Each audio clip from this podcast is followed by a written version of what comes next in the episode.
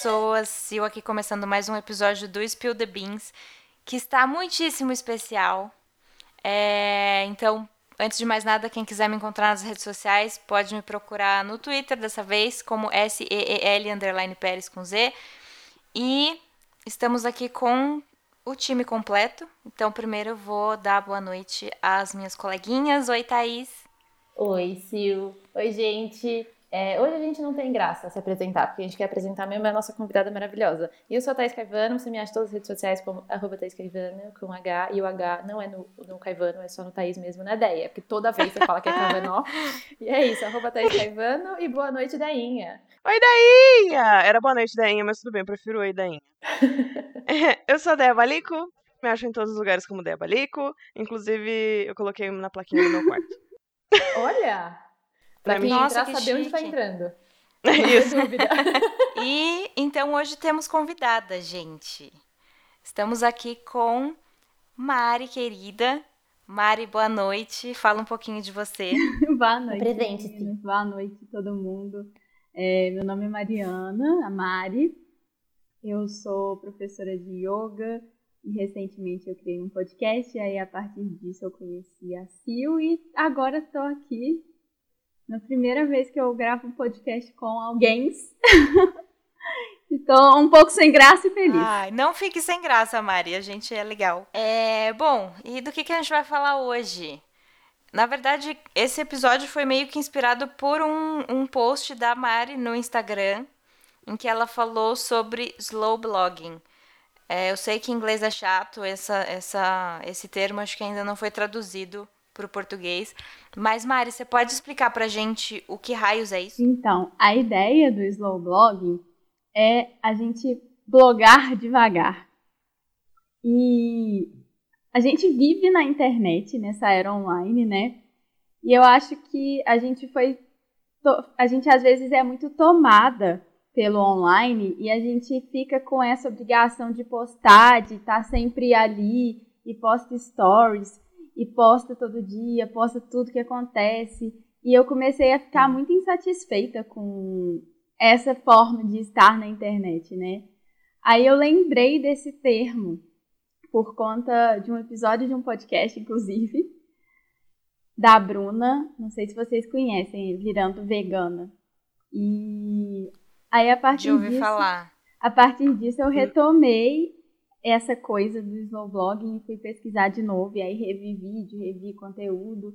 E eu perguntei nos meus stories se as pessoas conheciam esse termo, esse movimento, né? E como quase ninguém conhecia, eu falei assim: ah, eu vou postar sobre isso até para explicar por que, que eu não vou ser a pessoa que vive online o tempo inteiro. Não, mas eu sou, eu sou tipo 300% adepta do slow blogging também. É, eu acho que a gente para você trabalhar com internet ou para você, enfim, só divulgar qualquer coisa que você tenha na internet, que é o melhor jeito, é um jeito que você tem que divulgar as coisas hoje, infelizmente, né? Então, uhum. tipo, você fazer isso, você tá sempre tendo que ir atrás e sempre muito refém do algoritmo das redes sociais, que mudam a cada dois segundos. Se você não tá prestando, tipo, muita, muita atenção, ou você não tem muito acesso, ou você, enfim, não fica vendo aquilo o tempo inteiro, você realmente não sabe o que que, como que as coisas estão mudando agora, o que que vale mais a pena, o que que, sabe, o que que vai, tipo, dar mais engajamento, o que que o, o, o Instagram vai o Instagram, por exemplo, vai entender que o seu post é foda e vai divulgar para as pessoas. Como que você faz isso, sabe? Como que você chega no orgânico? Então, tipo, é muito complicado, você acaba ficando muito refém é, de algoritmo. E aí isso vai causando com a sua cabeça, porque, mano, é uma vida dupla, sabe? Você tem que estar tá sempre, tipo, você tem que estar vivendo a sua vida offline pensando na sua vida online, sabe? E, tipo, é muito, é desgastante para quem trabalha com isso o tempo inteiro, mas é desgastante para outras pessoas também, sabe? Tipo, a gente tem, eu acho que em vários momentos da, da nossa existência humana, a gente acaba retomando algumas coisas mais antigas, assim, né? Tipo, ancestralidade humana. E eu acho que a gente está vivendo um momento de muito resgate à nossa ancestralidade, pensar por que que as coisas, tipo, ok, a gente é, vive tão rápido, para quê? Tipo, a gente sempre viveu assim? Não. E por que, que a gente vive assim agora? E por que, que a gente aceita, aceitou essa mudança repentina que a internet trouxe, sabe? Com todos os seus benefícios e seus malefícios. Então, uhum. Então, tipo, né? Dissertei. É... Mas você falou até bem melhor do que eu, porque eu expliquei, expliquei, acho que eu não expliquei nada. Mas é, tudo começou por causa da história do Rios. Quando surgiu aquele Rios do Instagram, eu nem sabia que aquilo existia. Aí uma amiga minha que também produz conteúdo, né? Ela veio me falar daquele negócio. Eu falei, ah, meu Deus, mais um negócio para encher o saco. Mais uma. Né? Agora, não hum. sei para vocês, mas para mim, praticamente não aparece mais. O negócio durou, sei lá, um mês e agora quase ninguém faz mais de novo. Então, se gente... As pessoas começaram a postar o TikTok, né? Elas, elas produzem conteúdo no TikTok que é tipo 45 milhões de vezes melhor de editar, de, de tipo fazer, porque o, o, o Reels é muito bosta. E aí as pessoas já não estão nem aí mais, elas já só, tipo, salvam o vídeo do TikTok e postam no Reels. Eu, inclusive. Porque, mano, não dá para produzir, tipo, em dois lugares, sabe? Eu nunca postei nem um vídeo no Reels. É, eu mal sei o que é, gente. Não, assim, é um TikTok. É, tá vendo? As gerações. Geração vai se fuder. É o antigo cenas, amiga. Não vale, não vale a pena. Mas eu... É que foi muito nas gerações, mano. Não vale nem a pena saber, porque ninguém é, merece. Então... Eu, eu sei, assim, porque eu já vi a Thaís postar, por exemplo. Mas, tipo, se dependesse de só eu saber, assim, sozinha por conta, jamais. eu sou muito desligada. Essa luta também de aplicativo, né? Tipo, cada hora uhum. aparece uma rede nova, cada hora aparece uma coisa nova. E todo mundo fala, você tem que estar em todos os lugares, você tem que estar aqui. Tipo, não, mano, você não tem que estar, sabe? Tipo, o TikTok, por exemplo, é uma rede que eu comecei a. a eu demorei muito tempo para entrar e começar a consumir conteúdo. Só que aí depois eu percebia que, tipo, sei lá, o Instagram, não é que ele me deixava mal, mas ele não me deixa, sei lá, tinha dia que, mano, eu precisava de um break do Instagram, sabe? Tipo, eu trabalho com isso também. Então, velho, não dá mais, sabe? Mesma foto, as mesmas pessoas, enfim. E o TikTok é só idiotice. É, tipo, realmente só coisa engraçada, sabe? Então, uhum. tipo, ele é uma rede social que, real, ó, é real, eu acho que o Instagram não vai. Essa ele não vai dominar, porque é muito diferente. Tipo, tudo é muito diferente. Mas, de modo geral, tipo, é mais uma rede que, em teoria, você tem que produzir conteúdo, sabe? Porra, ninguém não, aguenta, velho. Não dá. Não dá, não. E às vezes a gente para pra pensar, tipo, ah, eu só uso uma rede social. Tá, mas você tem conta em quantas? Porque aí você começa, você para pra pensar e, tipo, quantas redes sociais você já teve, quantas estão lá paradinhas, e aí qualquer hora você vai voltar ou vai entrar pra olhar, sabe? E, e cansa mesmo. Eu lembro que, que antes, no Sim. nosso Instagram, no Instagram do Espio, a gente postava todos os dias, né?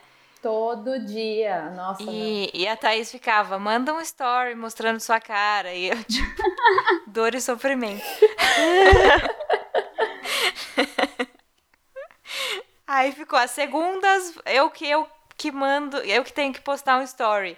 Daí eu postei, tipo, duas segundas. Aí depois eu comecei a esquecer. e aí foi ficando pra lá. é, mas é porque, tipo, depende muito do seu objetivo também, sabe? Uhum. Então, tipo, por exemplo, é, o, nosso, o nosso esquema, Spill, é muito slow blogging. Tipo, ainda mais agora com essa nossa mudança de 2020, né? Porque, Mari, a gente tinha um estilo de, de, de conteúdo que a gente produzia. A gente sempre falava sobre filmes, séries, livros e tudo mais, e a gente sempre escolhia um, uma série, um filme, um livro para ser o tema do episódio uhum. e a gente falava sobre isso. Então tinha sempre uma puta pré-produção, sabe?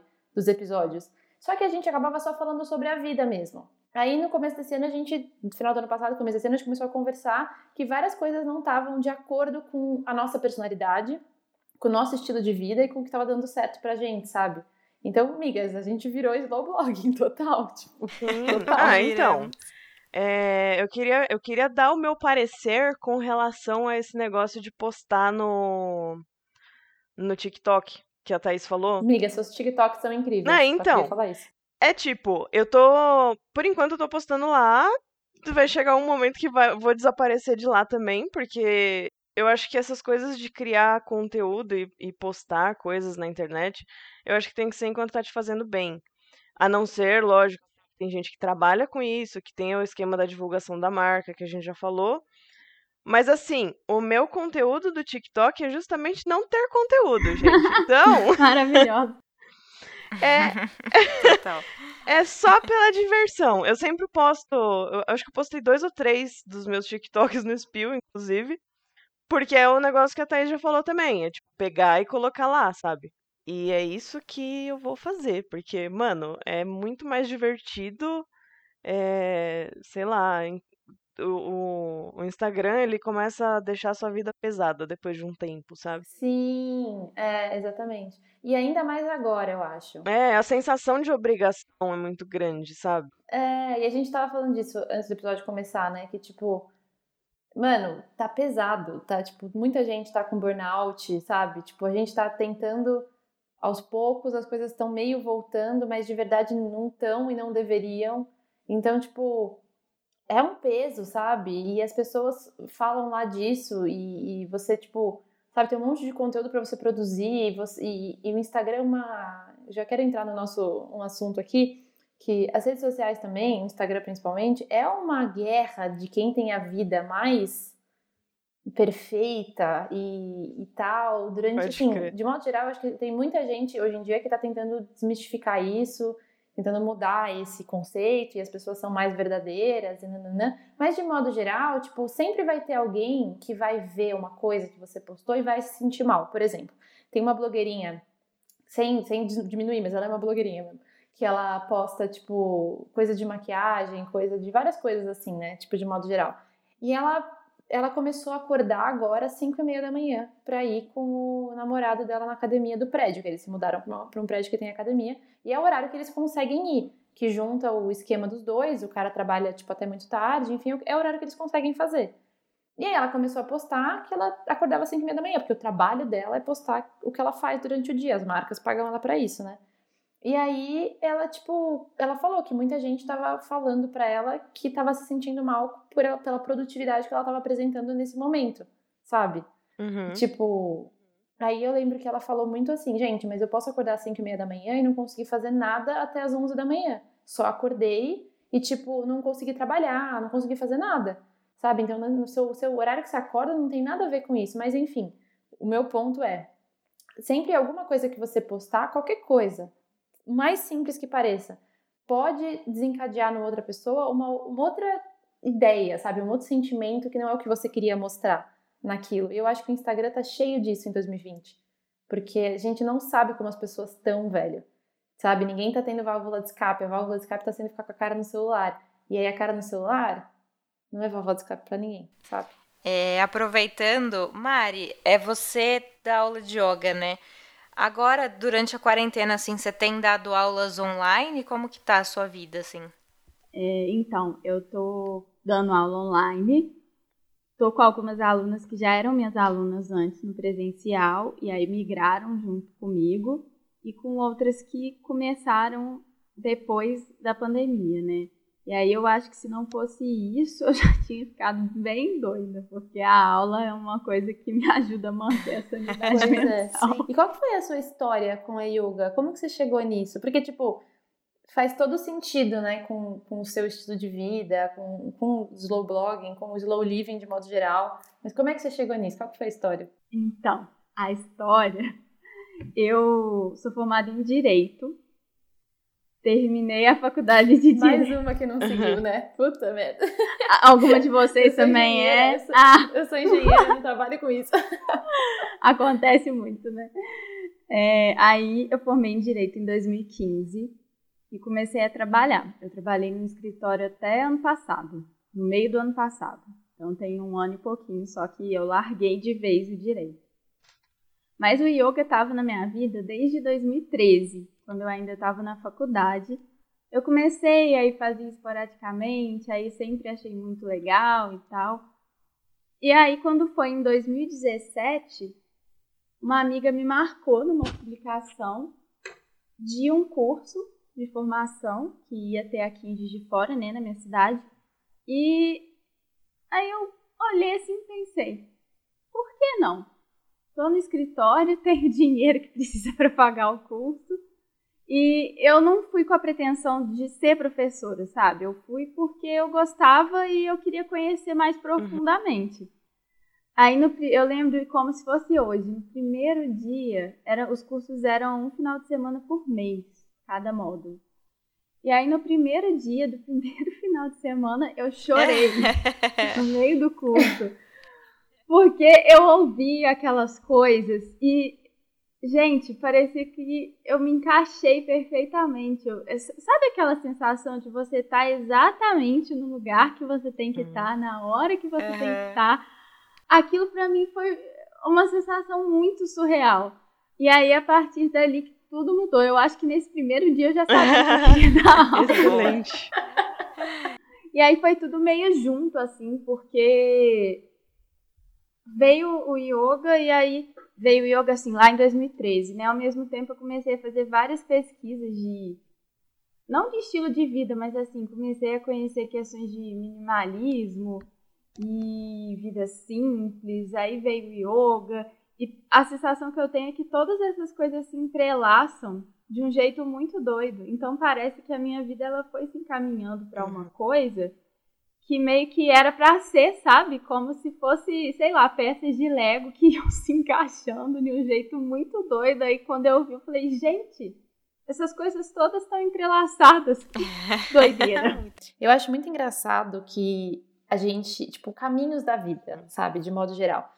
Porque, assim, é óbvio que a gente não vem com um roteiro do que, a gente pode fazer na vida, ou o que, a gente tem que fazer na vida, mas quando parece que a gente vai encontrando o nosso centro, sabe? O que a gente tá. Como se a gente tivesse destinado aquilo, aquilo que faz sentido em todos os, os graus da nossa existência, sabe? Faz sentido, tipo, pro que a gente sente, faz sentido o que, o que tá fazendo mesmo aquilo, como que a gente vai, enfim, lidar com as pessoas e tal. Isso é muito legal, né? Tipo, a Mari com a yoga, como que foi isso? Tipo, andando. Foi quando eu fui na minha primeira aula de produção executiva para cinema e TV, uma coisa completamente aleatória, porque eu sou engenheira de produção, que eu fui fazer, que eu falei, gente, eu quero alguma coisa disso aqui, tipo, de trabalhar com comunicação, de trabalhar com isso é o que eu quero fazer uhum. da minha vida, sabe? E aí eu fui só, tipo, refinando o que, dentro desse caminho, as coisas que, que foram, enfim, que eu queria fazer no fim. Mas é muito louco. A vida é muito doida às Nossa, vezes. É bastante. É, parece. Parece magia, assim, uma coisa meio mágica mesmo. Porque a sensação que eu tenho é que a gente é obrigada a escolher as coisas numa idade que a gente não sabe escolher nem que a gente vai comer direito, né? Aí a gente acaba fa fazendo más escolhas. Eu acho que quem escolhe bem é, é pura sorte, na verdade. Total. Eu também acho. E, eu concordo. E aí, quando você vai amadurecendo, e eu acho que também o processo de autoconhecimento, da gente se conhecer mesmo de verdade, a gente começa a trilhar caminhos que parece que levam a isso mesmo, que levam a gente a entender tipo, o que, que a gente veio fazer na vida. E não sei nem se é destino, se não é destino, mas é igual você falou, é uma coisa que parece que encaixa é muito, é muito bonito, assim, vivenciar isso. É, então. E, tipo, eu acho que a gente também dá muito. A gente põe muita pressão em jovem, sabe? Quando a gente é muito. Por exemplo, hoje, às vezes eu olho e penso, porra, 10 anos atrás, né? Mais de 10 anos agora, né? Tipo, acho que já deu 11 ou 12 anos que eu tava entrando na faculdade. É... Tipo, eu penso quem eu era nessa época, sabe? Tipo, quando eu tava escolhendo o, o meu curso, estava no terceiro colegial, estava fazendo vestibular e tal. Eu fico pensando, tipo, em comparação a quem eu sou hoje, sabe? Tipo, a maior parte das coisas que eu me importava, hoje eu não tô nem aí. E, tipo, eram coisas que me importavam tanto e me causavam tanto estresse. E, tipo, se eu tivesse tido um tempo realmente para me conhecer, sabe? Eu talvez percebesse que aquilo. Primeiro, que não tinha que me incomodar tanto, e segundo, que aquilo não fazia o menor sentido hum. para mim, sabe? Tipo, eu acho que a gente põe muito, muito. E, tipo, as pessoas têm que ter as coisas muito rápido, sabe? Tipo, você com 30 anos tem que estar tá com sua casa própria, tem que estar tá casado, com filho. Quem disse pois isso, é. sabe? Quem que mandou? Quem que, tipo, que roteiro é esse que a gente tem que seguir todo mundo igual, igual Minion? Tipo, para chegar no mesmo ponto na vida. É. E todo mundo tem que chegar no mesmo ponto na vida? Que sucesso você é nem esse, sabe, sabe, se é o ponto que você quer chegar, sabe?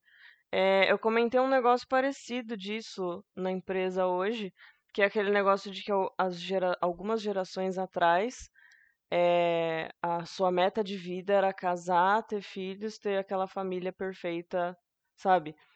E não é todo mundo que quer casar, ter filhos, etc. E tá tudo bem, e é tipo, não, não necessariamente você quer ser, sei lá, diretor de uma empresa e etc. Também tá tudo bem, de acho. E a gente tem que escolher o que a gente vai fazer o resto da vida com 17 anos. Cara, 17 anos eu era catarrentinha só. Sabe?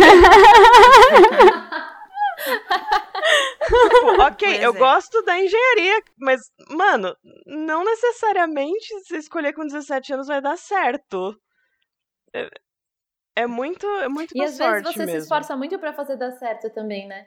Sim, também tem isso. Sim. Às vezes você, tipo, já tá no caminho, aí você fala, meu, eu me esforcei muito para fazer dar certo. Uhum. Tipo, muito. Aí eu, eu fui achando outras ramificações. Eu falei, gente, tem que ter alguma coisa aqui que eu possa fazer com isso. Mas é muito desesperador, porque, tipo, é como se a gente tivesse que estar tá dentro de uma caixa, sabe? Tipo, essa caixa tem instruções. Então, para você ser bem sucedido, você tem que dois pontos. Você tem que ser. Tinha uma empresa que eu trabalhava que você, tipo, só era considerado foda e, tipo, bem sucedido, sabe? E e, tipo, uma pessoa que valeria a pena prestar atenção se você tivesse sido gerente antes dos 27. Uhum. Nossa. Tipo, imagina Nossa. o inferno que foi a tua vida entre os seus 22, quando você começou, entrou na empresa de estagiário, e os seus 27 para você conseguir ser gerente. Tipo, você viveu lá, né? Você, tipo, você tinha um colchão embaixo da tua mesa e você não viveu nada além daquilo, porque o seu objetivo era esse. Então, sabe, tipo, é uma coisa muito Mano, doida isso. Que loucura! Nossa, isso. muitas vezes vai sendo moldado pelas expectativas sociais e às vezes a gente não sabe nem quais são as nossas expectativas, o que, que a gente quer de verdade, né? Eu, eu fico pensando, eu tenho 31 anos. Na minha idade, a minha mãe já tinha dois filhos. E eu não sei nem se eu quero ter filho. É. Sim! Pois é. Eu tava falando disso com a Déia esses dias. Na, na minha idade, a minha mãe já tinha nós duas também. E, gente, isso pra mim é horroroso. Mal Não, a minha mãe. Mim, sabe? Vou cuidar de duas crianças. Né? A minha mãe me teve com 23 anos. Eu fico pensando, gente, com 23 anos, eu não sabia de nada da vida. Tipo, quem eu era com 23 era anos. Era uma catarrentinha também. é. Se pá que eu não sabia nem amarrar meu sapato ainda, Nossa. com 23. Sabe aquele, aquele meme da, do menino ligando na pizzaria? Que é a primeira é, vez que ele vai ligar na pizzaria. E aí, tipo, oi, é na pizzaria? É. Vocês têm pizza? Sim. Sim, tipo. É tipo isso, sabe? Você com 23 anos não é nada, não é ninguém, você não sabe o que você quer da vida, não. gente. Mas eu acho engraçado, tipo, você com 16, sei lá, não, antes, você com, tipo, 13, você fica imaginando a sua vida com 30, né? Nossa, com 30 eu vou estar, tá, eu vou ser bem, nossa, eu vou estar tá fodido, eu vou ter tantos filhos, vou estar tá casado, eu vou ter esse carro, eu vou ter não sei o que lá, chega com 30 você não sabe nem esquentar o feijão. Exato! Pois é. Mano, é muito isso, gente, credo, Deus me livre. Mas é, é, que a gente fica se comparando com, com a geração dos nossos pais e é muito diferente, né? É, tanto na questão de, sei lá, é, na questão de escolher um, um emprego ou ter um emprego, porque, tipo, meus pais ficaram na, numa empresa que eles trabalharam é, por acho que 22 anos, assim, eles conheceram lá e aí eles foram mandados embora em, tipo, a empresa estava tendo vários cortes, assim, eles foram mandados embora, eles tinham mais de 40 anos e aí, tipo, cagou, né, porque que emprego que você vai conseguir com mais de 40 anos? E aí eles foram virar é, motoristas de peru escolar, assim. Mas, mas essa questão de você ficar muito tempo na mesma empresa, tipo, esse é o emprego que eu vou ter para minha vida inteira, sabe? Nesse lugar, tipo, o que vai mudar é se eu tiver promoções, se eu mudar de departamento e tal. É, então, tanto nessa questão quanto na de formar uma família, que as, as, isso acontecia antes também. E aí os nossos pais colocam isso na gente, né? Porque Assim, também tem, tem dois lados. Eu saí da casa dos meus pais com 30 anos. E aí eles acharam um absurdo. Por que, que eu tô saindo sozinha? Tipo, você não tá casando, por que, que você tá saindo? Mas os meus também, tipo, teve um. um eu tô a ponto de sair também. É, se Deus quiser tudo ser certo ano que vem, né? Estamos, estamos no, no planejamento. Mas sim, o meu pai virou para mim e falou: Mas por que, que você quer sair? Aí eu falei: Porque eu quero, né? Tipo, eu já morei sozinha e voltei, né? Eu quero. Aí ele falou: Não, mas eu nunca quis sair da casa dos meus pais. Tipo, eu nunca quis. Eu só quis depois, tipo, de casar. Eu falei: Não, você não queria, anjinho querido? Porque todo mundo tinha, você tinha tudo pronto para você, né? Tipo, tinha comida, roupa lavada. Então você, jovem adulto, mimado, não queria fazer nada. Então, tipo, sair de casa era só você fazer. Só que aqui é diferente. Aqui, tipo, todo mundo faz tudo, sabe? Então, tipo, não tem isso de Uhum. necessariamente, tipo, né? É outra geração. Tipo, sabe? A gente é muito diferente de, do como, eu- como minha avó cria. Minha mãe me criou muito diferente do que meu, minha avó criou meu pai, sabe? Uhum. É muito Sim. diferente. Minha avó com 60 anos, minha mãe tem 60 anos. Você não fala que minha mãe tem 60 anos, sabe? Tipo, do jeito que ela se veste, o jeito que ela Não, mas- fala, o jeito as coisas que ela faz. Você não fala que ela tem 60 anos. Agora, minha avó, quando eu nasci, tinha, tipo, 50 e poucos. E ela tinha muita cara de vó. Jeito de vó, sabe? Se vestia igual vó. Sim. Porque, meu, geracional, né? Você vê gente de 30 e tantos anos hoje que você não sabe se tem 30 e tantos ou se tem 18, Exato. 19. Isso me lembra, é uma bobeira, mas isso me lembra que na adolescência eu sempre usei muito All Star. Aí eu ficava pensando, gente, quando eu tiver 30 anos eu não vou mais poder usar All Star. As ideias continuam usando. Pois A é. gente tem Eu também. ideias. Nossa, eu gente. também. Eu pensei isso faz pouco tempo, porque, tipo, eu não tenho intenção nenhuma de mudar. Sabe? Eu penso, ué, será que quando eu tiver com, sei lá, uns 60 anos, alguém vai perceber? É, mas, gente, É vocês verem, vocês prestarem atenção assim na mídia, quantas vezes a gente viu alguém falar que a Madonna não se veste de acordo com a idade que ela tem? Uhum. Oh, foda-se, sabe? é. A Madonna, Oh. ela pode se vestir do jeito que ela quiser. É. O que é. Então, esse que é o ponto. O que é se vestir de acordo com a sua idade? Exato. Porque, tipo, o que é a idade? Vamos parar pra pensar, tipo, o que é a idade? A idade é só, tipo, quanto tempo você está nesse planeta. Ela não quer dizer nada sobre você. Tipo, ela não quer dizer que você é mais inteligente ou mais evoluído ou menos do que outra pessoa. E, tipo, a gente vive com esse padrão. Eu sou muito adepta do slow living, né? Que é, tipo, uma. uma- um rolê desse aí também, que vem junto com o slow blogging, que vem junto com o slow food, enfim, todo essa, essa consumo consciente, todo esse rolê aí, tudo, né? E, é, tipo, eu comecei a estudar mais sobre o slow living nos últimos anos, e basicamente, tipo, a gente vive numa sociedade que é pautada, pautada, há tipo três gerações para trás, que é quando as pessoas viviam até os 40 anos. Então você tinha que correr com tudo, escolher rápido, trabalhar rápido, tipo, construir bastante coisa, construir família nos seus 20, Uhum. porque você ia morrer com 40.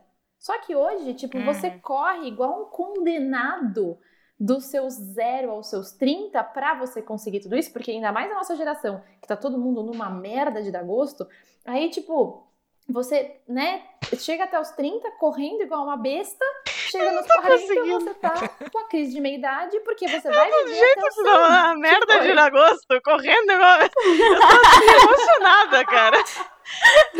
Uma puta de uma maratona, assim. didática. de maneira didática, assim.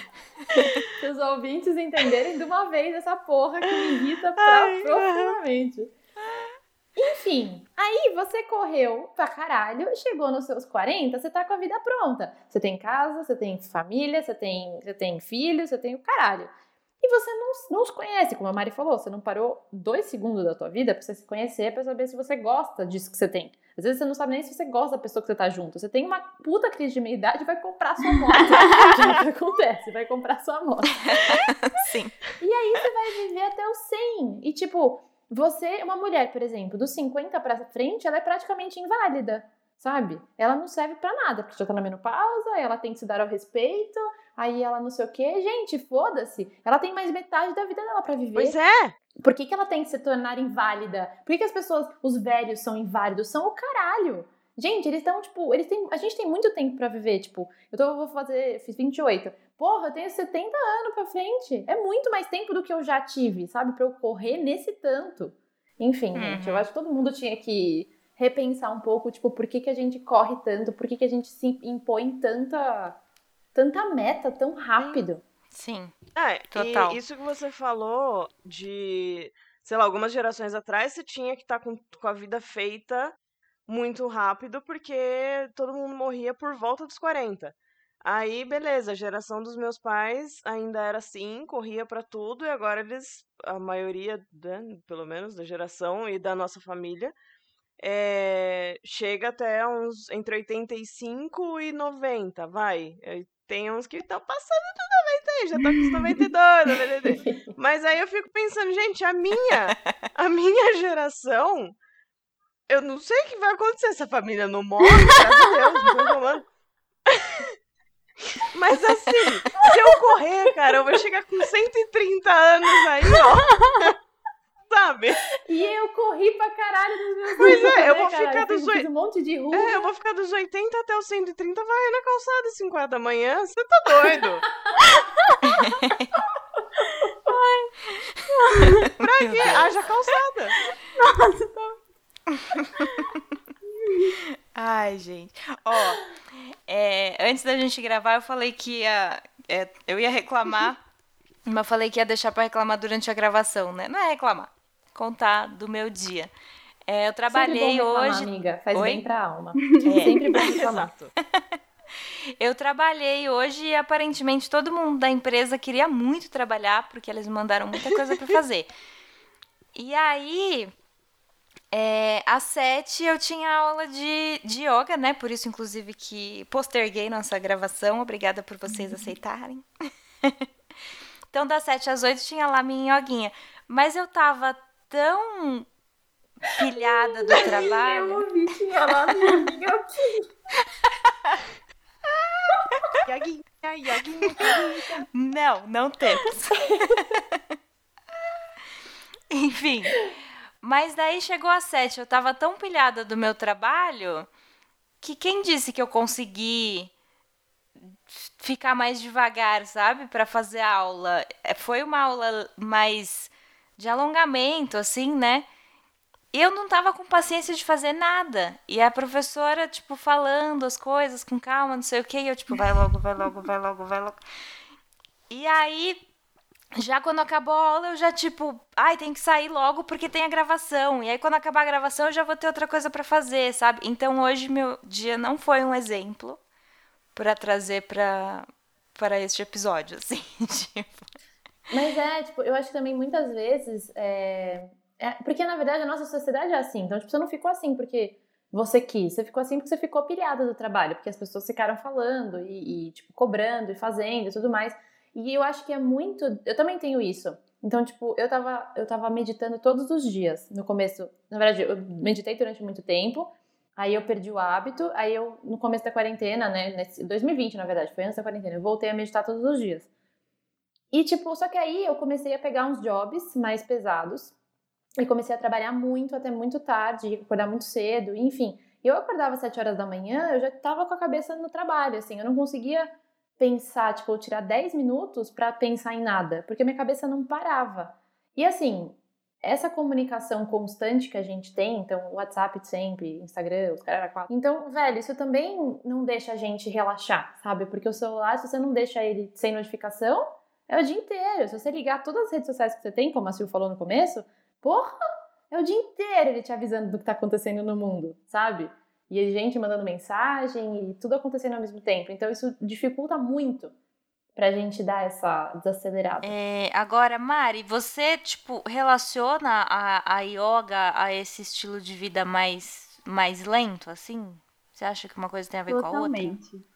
Porque eu entendo o yoga como um estado de presença. E quando a gente está correndo, a gente não está presente no que a gente está fazendo, né? Porque eu estou aqui, bom, por exemplo, estou aqui com vocês gravando o podcast E aí, como eu tô correndo, eu já tô pensando no que, que eu tenho que fazer depois, ou então já tô pensando no que, que eu tenho que fazer amanhã. E isso você, a gente vai se atropelando no dia a dia e se perdendo. Você nunca tá onde você tá. Uhum. E então faz todo sentido unir essas duas coisas. Inclusive, também sou adepta do slow living, porque também tem essa relação. Se eu quero estar presente no que eu estou fazendo, seja lá o que for, eu preciso fazer as coisas de uma forma mais lenta, até para não ficar fazendo um monte de coisa ao mesmo tempo, né? Tipo, ah, tô cozinhando, tô respondendo no WhatsApp. A única coisa que eu faço junto com outras coisas é escutar podcast. Mas meditar me trouxe muito essa essa eu sou muito agitada, né? Eu sou levemente hiperativa, todo mundo que eu conheço eu aviso. eu sou levemente hiperativa, então eu desacelerar a minha cabeça sempre é um processo, sabe? Então, tipo, eu tenho vários rituais comigo mesma de pausas periódicas e de exercícios físicos e tudo mais para eu ir controlando a minha hiperatividade, assim, né? Porque eu sou bem agitada. E meditar é uma coisa muito boa se você, tipo, é boa de modo geral, mas se você é uma pessoa acelerada de cabeça, que nem eu, é muito bom, porque ela te obriga a você ficar um pouco parado. Uhum quieto, pensando só na sua respiração, pensando só no que você está fazendo, enfim, depende do tipo de meditação que você faz, né? Mas e ele e o que é legal é que isso leva para você durante o seu dia essa calma de tipo calma. O que está acontecendo agora? Exatamente o que a Mari falou. Eu tô aqui agora. Eu não tô lá, eu não tô no amanhã, eu não tô no ontem o que aconteceu, eu tô agora. E eu só vou estar tá agora agora, sabe? Não vou estar agora daqui a pouco. Exato. Então, tipo, é, nem sempre dá, mas às vezes, às vezes eu acho que é mais uma questão de exercício do que uma questão de, de, de dar ou não dar, sabe? Eu acho que muitas vezes até dá e a pessoa não consegue, ela não sabe muito bem parar e consegue muito bem parar. O meu pai, por exemplo, não para um segundo. O celular do meu pai toca a notificação de WhatsApp alto a noite inteira. Nossa. Inteira. E ele acorda para olhar. Meu tipo, Deus, se o celular não, dele toca não, enquanto gente. ele tá no banho, a gente atende e tem que levar para ele quantas vezes ele não saiu do meio do Jesus. banho para atender o celular. Puta. Não, não. Ele não faz a menor ideia de como para. E toda vez que eu, tipo, porque de casa eu sou a pessoa menos apegada, assim, eu sou a que mais trabalha com isso, mas eu fico muito tempo longe do celular. Eu tiro várias pausas, que meu celular tá completamente desligado. Uhum. Eu aviso todo mundo, estou tirando pausa, não morri, porque não vão me achar, sabe? E meu pai fica para mim tipo, não, mas como assim? Como? É, para ele é impossível. Eu acho muito saudável sair de perto, mas aí eu não sei, é que eu, eu acho que até para contextualizar, eu entendo em partes do seu pai ficar perto por ele ser médico, mas tipo, eu acho que pra saúde dele, né, ele deveria tirar umas pausas sim pelo menos dormir, né? Exato. Gente? Pois é, exato. Mas eu achei muito legal você falar isso, porque. da meditação, porque a maioria das pessoas às vezes vem falar comigo: ah, eu sou muito agitada, não consigo meditar, minha cabeça não uhum. para. Então, você precisa muito mais do que uma pessoa que já é tranquila. Eu tenho um pouco de dificuldade, assim, para meditar. Porque Sei lá, mas acho que é um processo aprender também, né, Mari? Até, tipo, Sim, pegar o jeito. Com certeza. E também as pessoas têm a ideia errada de que meditar é parar de pensar. Não sei se você tem essa ideia. Mas, na verdade, não é.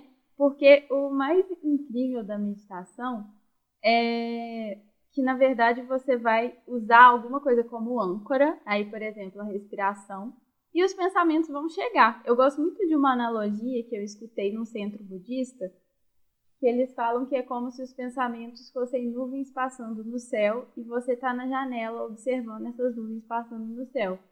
Então elas só vão passando, uhum. passando e você não vai se uhum. agarrar a nenhuma delas.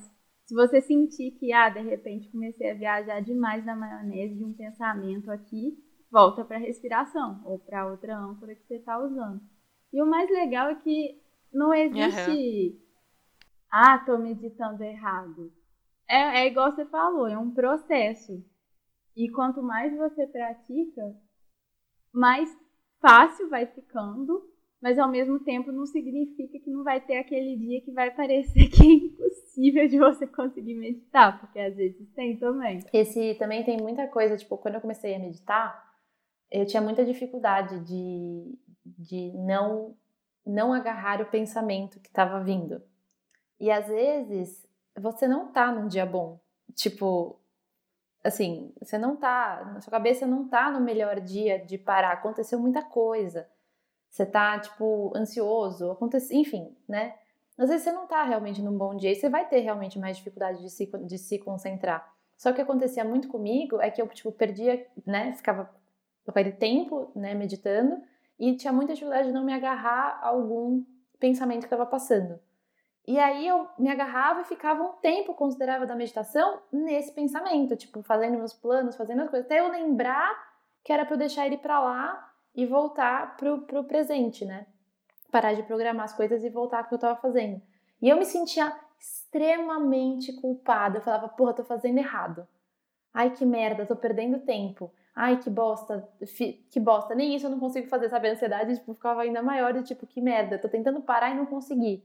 Então, tipo, é, é, importante também a gente entender os dias, né? Como a gente tá e como aquilo é uma ferramenta, não é mais uma coisa que você tem Sim, que não é, não é mais uma coisa no checklist lá para você fazer. E, mas isso é uhum. é foda, porque eu acho que acontece com muita gente essa sensação. Tanto de mergulhar no pensamento quanto de se sentir mal porque não conseguiu sair daquele pensamento. Mas faz parte, é, é, porque no final das contas a função da nossa mente é pensar. Então, a gente, quando a gente senta para meditar, a gente é, é como se a gente deixasse a mente livre para pensar, mas a gente fosse fazer outra coisa. Parece uma coisa meio doida, mas tipo assim, os pensamentos vão acontecendo enquanto você está ali. E eu acho que a gente já tem tanta cobrança na vida, tanto externa quanto da gente mesma, que se a gente for ficar se cobrando demais sobre como a meditação tem que ser, vai ser muito ruim. A verdade é essa. Sim. E eu acho total. também que quando tá nesses dias mais agitados, às vezes dá para tentar uma outra abordagem, né? Tipo, é, a própria prática das posturas, dos asanas do yoga, são uma forma de meditação. Então, às vezes, aquilo vai ser mais fácil do que a meditação clássica, né? De sentar e ficar quietinha, porque você vai estar focada no corpo. Nossa, mano, eu, olha que engraçado, eu fazia isso, tipo, instintivamente, que louco. Porque, tipo, eu sou bailarina, né? Eu fui bailarina a maior parte da minha vida. Então, eu gosto muito de me alongar, assim. Eu já, tipo, fiz aulas de yoga, mas eu sempre acabo é, não uhum. seguindo. Mas, tipo, alguns dias, quando eu tô com a cabeça muito louca, assim, tô precisando muito de uma pausa, eu uso o corpo para parar a mente, sabe? Então eu ponho uma meditação ou eu ponho uma música qualquer, tipo um som de natureza, qualquer coisa assim, e aí eu só, tipo, fecho é o olho perfeito. e alongo. Só foco no que, eu, no que tá acontecendo. Não sabia isso, isso é velho, meditação isso é muito yogi. Inclusive, eu mesma, às vezes, quando tá muito, tipo assim, aqueles picos de ansiedade, eu lembro que teve um dia específico do isolamento que eu tava muito doida, um pico de estresse que eu, eu, sei lá, eu achei que eu ia ter realmente uma crise de ansiedade mesmo, sabe? Eu, eu lembro direitinho, tava lavando louça, comecei a chorar desesperadamente. O meu companheiro me olhando, o que que tá acontecendo? Desesperado ele aí também. Eu, eu, é, aí eu virei pra ele e falei, amor, me deixa sozinha. Parei de lavar a louça, vim para a sala e na época na minha sala não tinha nenhum móvel. Coloquei uma música e dancei. Dancei umas três músicas seguidas até o meu corpo não aguentar mais e deitar no chão para descansar porque eu não tinha mais energia. E aí passou, sabe? Uhum. Eu acho que a dança, ela tem um poder muito grande também de acalmar a gente, eu acho que ela pode ser usada, inclusive, como uma meditação. Tem algumas meditações ativas que são como danças mesmo. Então, Eu acho que a gente tem que aproveitar esse tipo de poder que, gente, que o nosso corpo tem. Não, é, e Ma, eu queria pedir para você dar umas dicas. Então, vai que tem alguém aí no mundo que nem eu, agitadíssimo, e que está tentando descobrir jeitos de acalmar a cabeça e, enfim, tentar começar. Porque eu acho que o, o, mais difícil é começar. Depois que você já tentou um pouco, você até vai. Que dicas você daria para essa pessoa que quer começar? Então, eu acho que o importante é ter a vontade, né? A primeira coisa é, eu quero tentar isso para minha vida porque eu acho que faz sentido e que pode me ajudar. E eu acho que assim, pode ajudar a maioria das pessoas. Eu não vou dizer que a meditação serve para todo mundo, porque eu não acho que serve para todo mundo, assim como o yoga. É, existem muitos fatores envolvidos e tudo mais. Mas se a pessoa sente que serve para ela e que é o momento dela tentar, já é o primeiro passo. E a partir disso, tem algumas coisas que dá para fazer. Tipo, o ideal é reservar um momento do dia para poder criar um hábito, né? Porque senão você vai, sei lá, ah, vou meditar na segunda de manhã e depois na quinta de tarde, no domingo à noite, e aí não vai ter uma consistência. E se não tiver uma consistência, pode ter um benefício ali mais pontual, mas não vai ter todos os benefícios que pode ter, né? De reverberar isso ao longo dos dias. Então é interessante reservar um tempo específico aí. Tipo, eu particularmente gosto de fazer de manhã, quando eu acordo, porque eu já estou mais tranquila, né? Mas para algumas pessoas pode ser mais interessante fazer à noite, justamente para tranquilizar depois do, das turbulências do dia, né? Começa, sabe? Por exemplo, o mais comum, você tem que achar uma posição confortável, seja sentado, tem gente que consegue meditar deitado também, e aí vai, tipo, ah, não consigo sentar em lótus, bem-vindo ao clube, quase ninguém consegue. e aí você vai, você vai procurar conforto, aí você pode sentar na cadeira, é, e aí se sentar na cadeira de preferência que seja longe do encosto, para não ficar com uma postura muito cagada. Sim. É, o mais importante, ache a posição que seja confortável para você. Às vezes pode tentar achar um lugar mais calmo, se, se for possível, né? Porque dependendo de quantas pessoas moram na mesma casa, não existe um lugar mais calmo. Inclusive, sobre isso, o lugar mais calmo pode ser o banheiro. Quando eu trabalhava no escritório de advocacia, tinha vez que eu tava naqueles momentos de muita demanda e muito estresse, muita coisa, eu ia pro banheiro, abaixava a tampa do vaso e Sempre. ficava lá. Porque Sempre. o banheiro é um lugar que é respirar. É, exatamente. É o lugar que vai ser calmo de qualquer jeito, a não ser que tenha uma fila enorme do lado de fora, o banheiro é um bom lugar. Sim, total. E aí, tipo, você determina um tempo eu gosto de falar que se a pessoa quiser começar com um minuto, ela começa com um minuto. Porque, ah, não, tem que começar com 10 minutos. Mas pode ser que aquilo seja insuportável para a pessoa, né? Que ela não consiga ficar parada. Então, você começa com o tempo que você sente que dá, e aí vai aumentando aos poucos, até chegar no tanto que você acha que é razoável. Sem regra muito, ah, tem que meditar 20 minutos por dia. Não, é o que dá para a pessoa fazer. Né? E aí encontrar uma âncora que vai ser aquela coisa que você vai sempre voltar quando o pensamento vier, igual eu tinha falado da respiração. Mas, por exemplo, tem uma meditação que eu gosto muito, que é a da chama da vela, que é você ficar olhando para uma vela acesa. E aí, toda vez que vem o pensamento, você viajou, você volta para a vela de novo. E tem muitas coisas, dá para você usar mantra, se gostar, ou é, a meditação zen, zen, né? Usar zen, é olhando para uma parede branca. Então, assim, várias possibilidades. E a meditação em movimento também, né? Às vezes, uma que eu acho muito legal, não sei se não é possível para todo mundo nesse momento de isolamento, mas é a meditação caminhando. Porque você vai andando e você pode, por exemplo, focar no movimento dos pés tocando o chão. É muito legal. É muito interessante. Que bacana. Nossa, não, tipo, eu achei que só tinha um tipo de meditação, Ih, sabe? Gente, Mais ou um menos, monte. assim, né?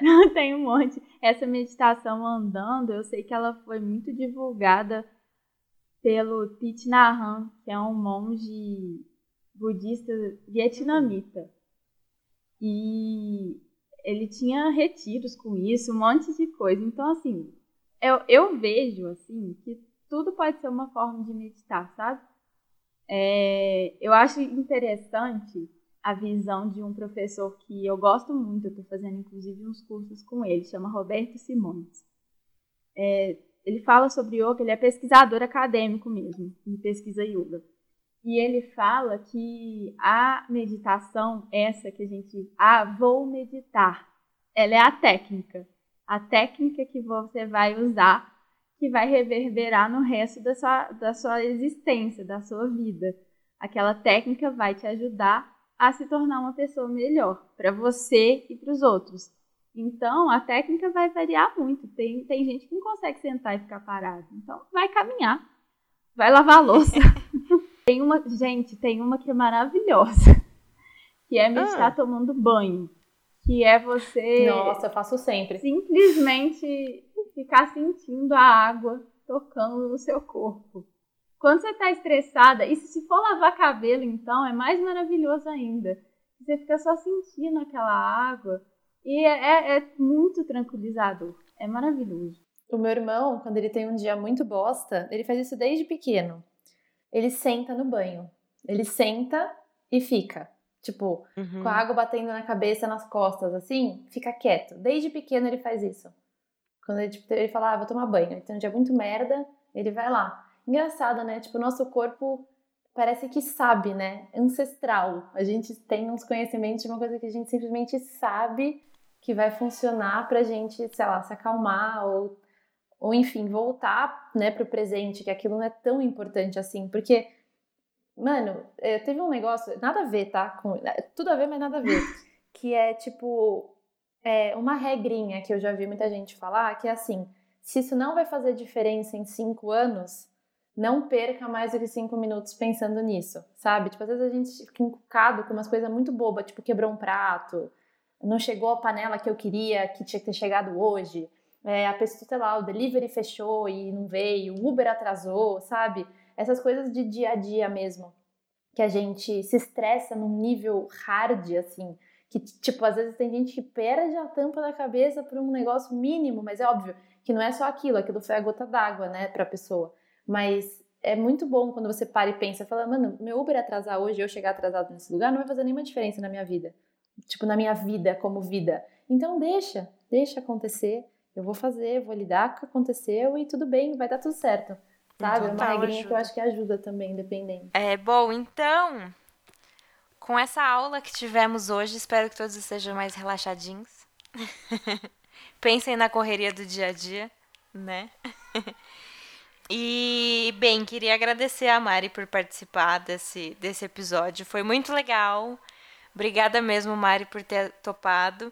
É, e Fica aí um espacinho para você fazer suas considerações finais e seu jabá também. Ai, gente, eu falei que eu não tenho roupa ir. Nunca fiz um jabá. Excelente. Então, eu agradeço muito o convite, fiquei muito feliz. Eu amei esse papo, gente, de verdade, gostei muito. E, bom, vocês podem me encontrar no meu Instagram. Eu não tô sempre lá, não mais. É. Agora eu tô com menos lá é no arroba marimendes.yoga. E no meu podcast recém-criado, que chama Além do Tapetinho, que é para falar justamente sobre todas essas coisas relacionadas ao yoga, mas que vão muito além da prática física, né? É, acho que é isso. Maravilhosa. Olha aí. Eu tô até mais calma depois desse podcast. A gente vai deixar os links todos no post, então calma. É, acessem por ali. É, Deia, Thaís, algum, alguma consideração final? Gente, siga essa mulher. Só isso. Vai pegar as dicas dela pra você ter uma vida mais tranquila. Pois é, eu, eu concordo plenamente. E eu, a dica para mim mesma do futuro, quando lançar o episódio que eu ouço também, volte a fazer yoga. Então é isso, gente. Obrigada, obrigada, Mari, obrigada, Dei, tá? E. Obrigada, gente. E até a Amém. próxima. Beijo. Beijo, povo. Beijo.